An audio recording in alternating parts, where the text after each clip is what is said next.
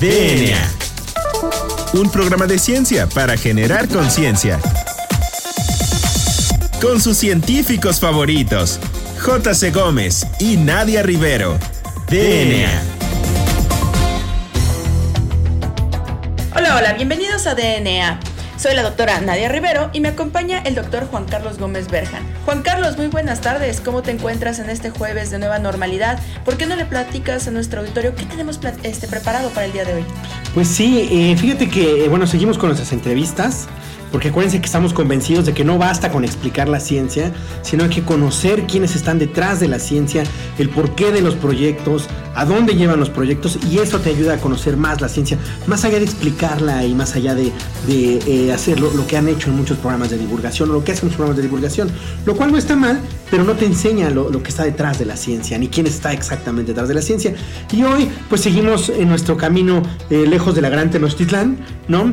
Y pues estamos, vamos a entrevistar a la doctora Sonia Dávila Ramos eh, y ella es del Centro de Investigación de Dinámica Celular de la UAM. ¿Por qué no nos dices más o menos, Nadia, quién es? Ya para que le demos entrada a nuestra invitada. Claro que sí. Bueno, pues ella es bióloga por la UNAM, tiene una maestría en el IBT de la UNAM y un doctorado en el Instituto de Ecología también en la UNAM. Posteriormente realizó dos estancias postdoctorales, una en Bélgica y otra en el Instituto Nacional de Salud Pública, donde hizo un este, proyecto sobre vacunología reversa. A ver si nos platica la doctora Sonia un poquito al respecto eh, durante la entrevista. Eh, su experiencia se centra en el campo de la genómica evolutiva eh, mediante el análisis in sílico de células procariotas, eucariotas y últimamente se ha evocado mucho estudiar los virus que es un tema súper importante y súper este, de moda actualmente por la pandemia que estamos viviendo.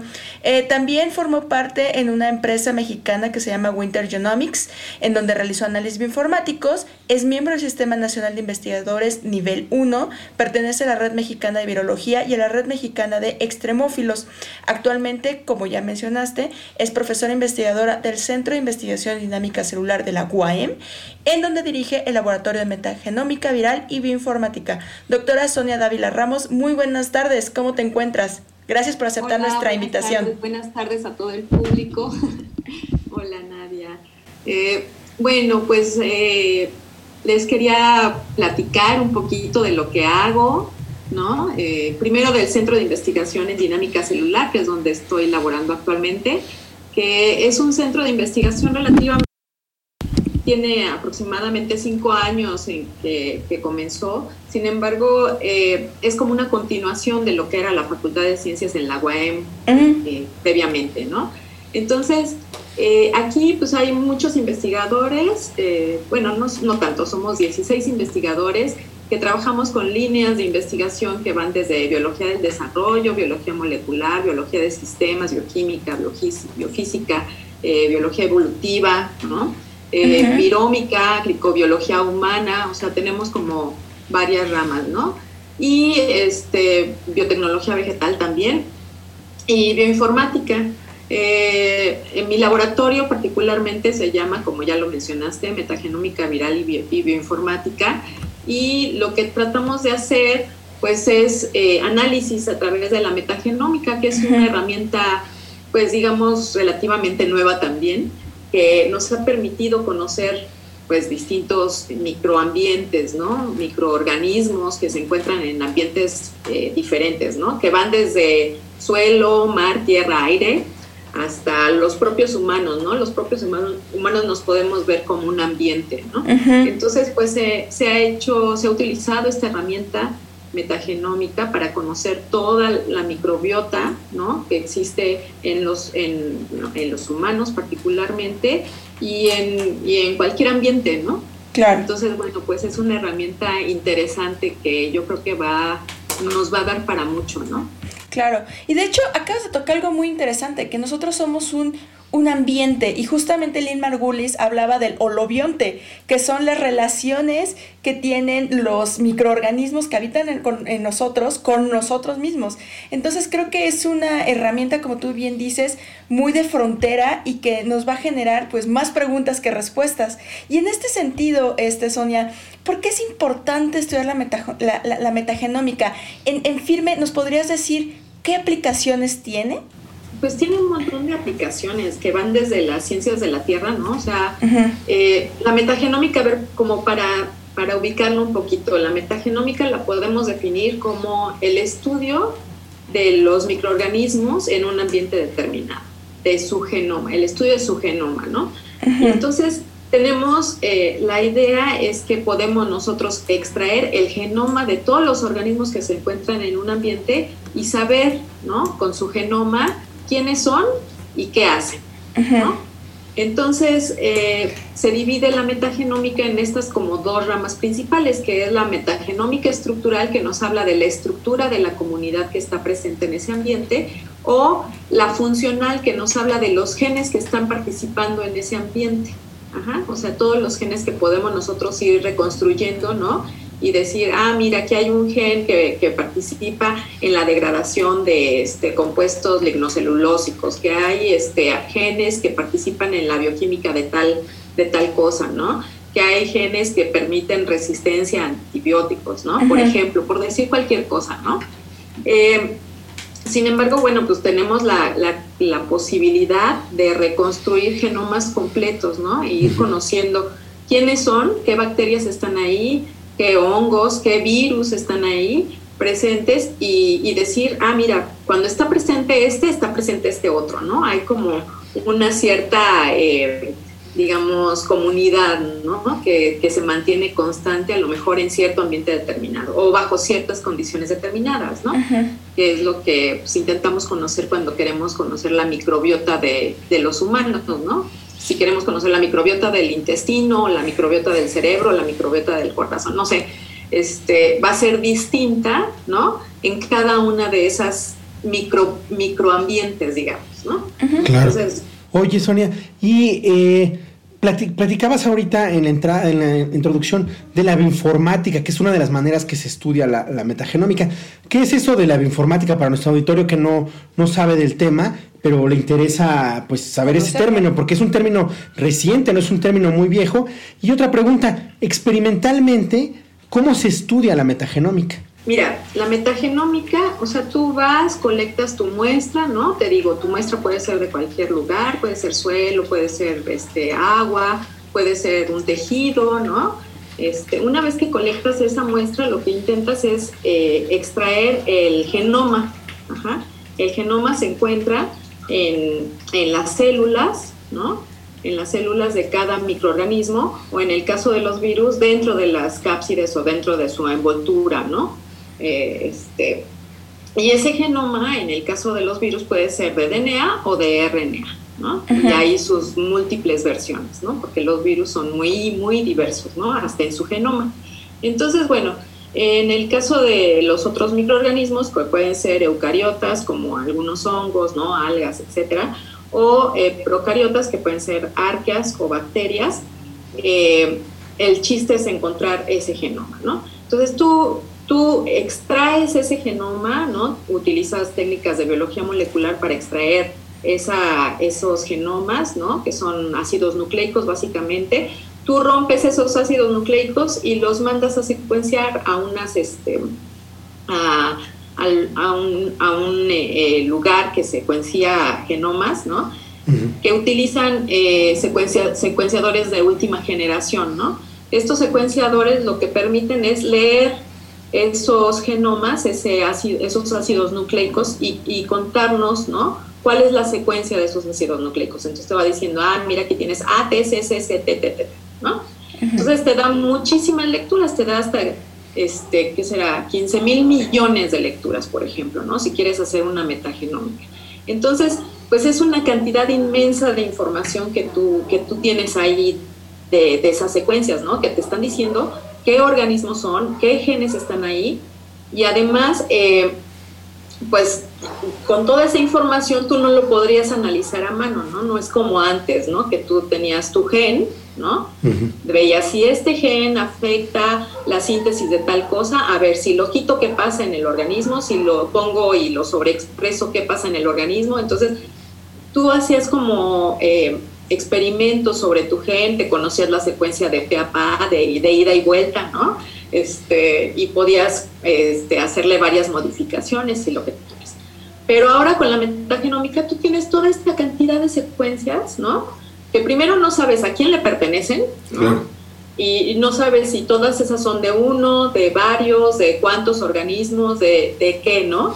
Entonces tú a mano no lo puedes hacer, no lo puedes analizar. Entonces necesitas de esta otra herramienta que es la bioinformática. La bioinformática es una combinación de lo que es información biológica y, tecnología de cómputo, ¿no? Esta es, pues tiene varias ramas, ¿no? La bioinformática. Una es desarrollar justamente, justamente programas que nos permitan analizar la información biológica que estás teniendo, ¿no? Que empieza, no sé, algo tan sencillo como un estadístico, ¿no? Un estadístico poblacional, ¿no? Tú vas a decir, ah, bueno, pues yo de, toda esta población yo quiero saber tal característica, si tiene una distribución de tal tipo, ¿no? Lo que sea. Entonces yo ocupo un programa que me que no tengo yo que estar calculando, ¿no? Con mi calculadorita, ¿no? Entonces ocupo un programa, ¿no? Y el programa me va a dar un resultado, ¿no? Mucho más, este, mucho más eh, fácil, ¿no? Digamos.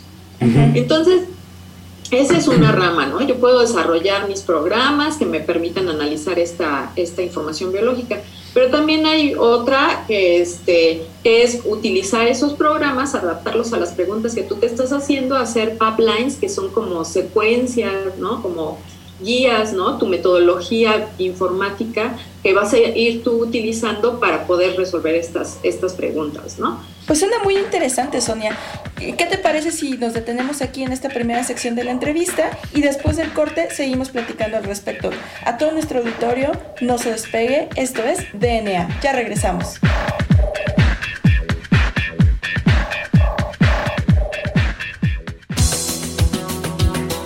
Volvemos en menos de lo que tus genes se traducen a proteínas.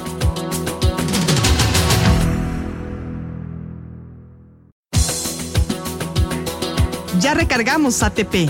Continuamos.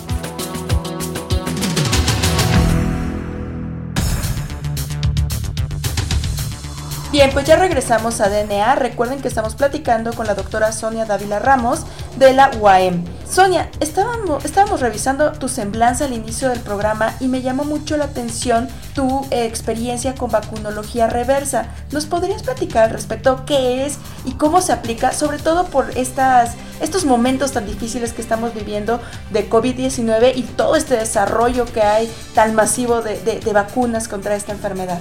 Sí, mira, la, vacuna, vacunología reversa en realidad es una también una estrategia, ¿no? Antes lo que lo que hacíamos era probar distintos candidatos, ¿no? Distintas proteínas o distintos blancos, ¿no? Que pudieran servir como, como posibles vacunas, pero esto se hacía de manera experimental y se, se hacían pruebas este, pues, extensivas, ¿no? Sobre cuáles podrían ser buenos antígenos, cuáles sí podrían ser buenas vacunas, ¿no? Cómo modificar estos y entonces, este, pues, y, ya después se veía cómo actuaba, etcétera, ¿no? Y la vacunología reversa tiene que ver como en el análisis de las secuencias, ¿no? De candidatos de proteínas que pudieran servir justamente como, como vacunas, ¿no? Entonces, eh, reverso se refiere a eso, ¿no? Ahora vamos a ver este, de las secuencias, a partir de las secuencias, cuáles podrían ser los mejores candidatos y no probar todos, ¿no? De 300 proteínas vamos a escoger 5 y entonces de esas 5 vamos a hacerle las pruebas biológicas, ¿no? Que, qué tal podrían este, funcionar, ¿no? Como vacunas, posibles vacunas, ¿no? Mejores candidatos. Entonces, pues la idea es muy buena porque porque te evita gastos y este que no te van a dar ninguna ninguna este, ningún beneficio, ¿no? Actualmente, justamente, eh, por eso yo creo que estamos tan, o sea, como que podemos tener muchos candidatos muy buenos para tener una vacuna contra COVID, por ejemplo, ¿no? Porque podemos analizar, ¿no? De qué está compuesto el virus, a dónde actúa, este, ya conocemos su secuencia, conocemos las variantes, conocemos a lo mejor los sitios en donde varían más, ¿no? Este, que si la proteína spike es la que va e interactúa con el receptor de nuestras propias células, entonces cómo podríamos modificar eso. Entonces, eh, vacunología reversa, pues puedes tú analizar todos estos, este, todas estas cosas que están alterando o que están funcionando en, el virus eh, a nivel de y decir, ah, mira, pues, podemos modificar una, este, es que se, como que se trabotan. Podemos hacer una, una vacuna con respecto a esto y haciendo estas modificaciones, ¿no? Para que se...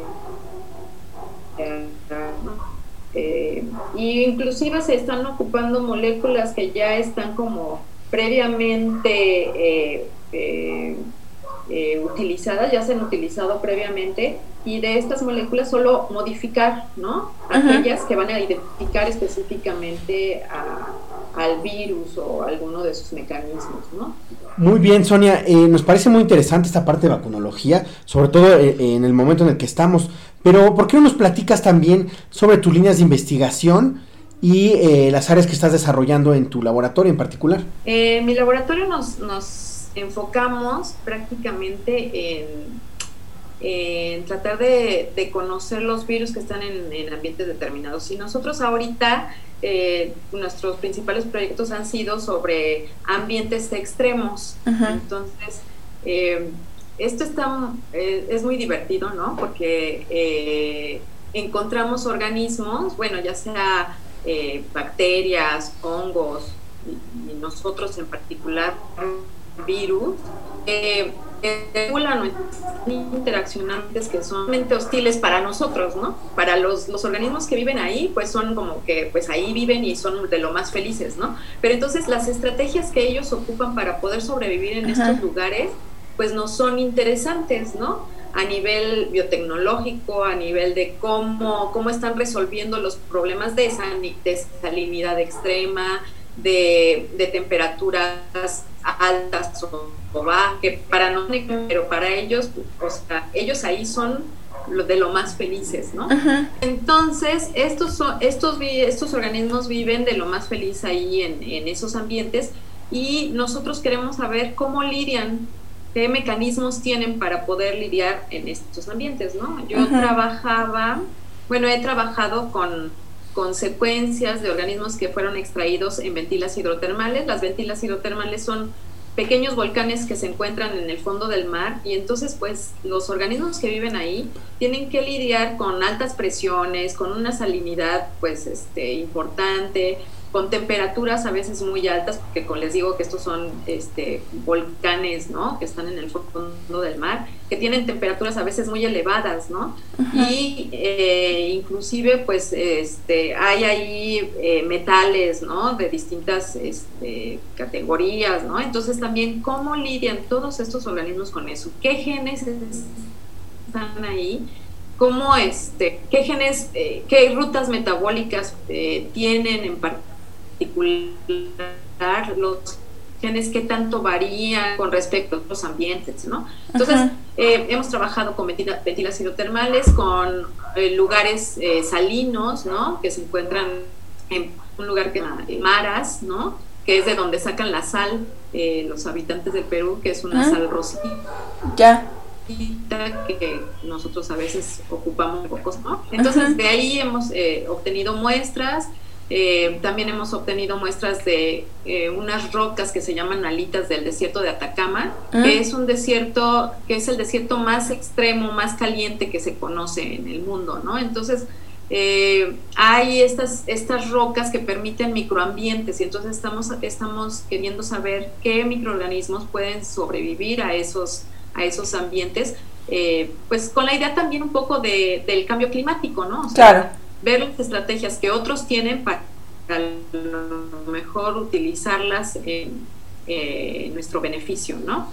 Eh, esa sería como básicamente, y nosotros nos enfocamos básicamente en conocer los virus, ¿no? O sea, no es que dejemos de lado los otros, pero nos enfocamos sobre todo en genes virales que podamos encontrar en esos ambientes. Porque los virus pues eh, participan en, procesos eh, biogeoquímicos, ¿no? O sea, pueden degradar o este, mantener poblaciones eh, bacterianas o de otro tipo, mantenerlas controladas o dejar que se desarrollen más, etcétera, ¿no? Entonces, al romperlas, pues también al romper bacterias o otros organismos, pueden dejar accesibles algunos, algunos compuestos, ¿no? Algunos átomos importantes para la sobre, ¿no? Entonces, bueno, esa sería como la, una parte muy descriptiva de estos, de estos ambientes, pero ahorita ya vamos a empezar a la otra parte, ¿no? A ver qué genes, cómo hacen las cosas, como esta parte funcional, ¿no? Que les mencionaba también al principio, que este, ver qué grupos de, virus están ahí, si, es, si son particulares de esos ambientes en específico o si em, son comunes a distintos ambientes, ¿no? Si podrían ser poliextremófilos, ¿no? O no. Em, y sobre todo los genes, ¿no? Los genes que están presentes ahí. Se ha visto que algunos de estos genes virales pueden participar en algunas vías metabólicas de bacterias o de algunos hongos, ¿no? Entonces se les conoce como eh, eh, proteínas accesorias al metabolismo, ¿no? Entonces, a veces es, los genes propiamente de, de algunas vías metabólicas las tienen los virus. Entonces queremos eh, ver si encontramos más de estas proteínas que ayudan a pues, a, la parte bioquímica de algunos organismos que viven en estos ambientes extremos, ¿no? Y otros de los, de los proyectos en donde todavía no estoy totalmente inmersa, pero sí me interesa entrar, es a proyectos de, tipo de arbovirus, que son virus que infectan artrópodos. Ajá. Estos virus que infectan, que infectan artrópodos, principalmente mosquitos, pues pueden eh, traer enfermedades de tipo emergente, ¿no? Como ya hemos visto el chikungunya, el, este, el dengue, ¿no? Eh, eh, que pues también es interesante, ¿no? Entonces, bueno, pues no lo dejo de, de, lado, todavía estoy siguiendo como esa esa, posibilidad de, conocer los, los, arbovirus de distintos lugares en la República Mexicana para saber pues, qué posibles enfermedades emergentes pudiéramos tener en, un futuro, ¿no? Entonces, esta sería como la, las principales de investigación en donde estoy trabajando y donde me gustaría estar a, trabajar, ¿no? Bueno, Sonia, pues se nos acaba el programa, desgraciadamente quisiéramos seguir con nuestros este, invitados. Pero bueno, pasamos a nuestra última pregunta, que es la que da miedo a chicos y grandes. ¿Cuál es tu canción favorita, Sonia? Ay, sí da miedo, esa es la peor pregunta que me pueden hacer. Porque te decía, te decía que, que pues ya después de mucho tiempo ya tienes muchas canciones favoritas, ya no es una, ¿no? Pero yo creo que la que me ha seguido así como que a lo largo del tiempo, porque además tiene muchas interpretaciones, ¿no? tiene como, muchas gamas, ¿no? De muchas líneas musicales, es la de Bésame mucho, ¿no? Además le escribió una, una mujer, que es Consuelo Velázquez, en 1940. Y es una canción súper bonita, ¿no? Entonces, cantada por muchas personas en distintos estilos musicales. Entonces, yo creo que sí, esa sería a lo mejor una, una de mis favoritas. Bien, pues también agradecemos a nuestro productor Hernán Nájera. Recuerden seguirnos en Instagram como arroba inmerdna, en Twitter como arroba inmerdna y en Facebook como arroba scienceox. Yo soy la doctora Nadia Rivero. Yo soy el doctor Carlos Berjan. Y esto fue DNA. Hasta la próxima.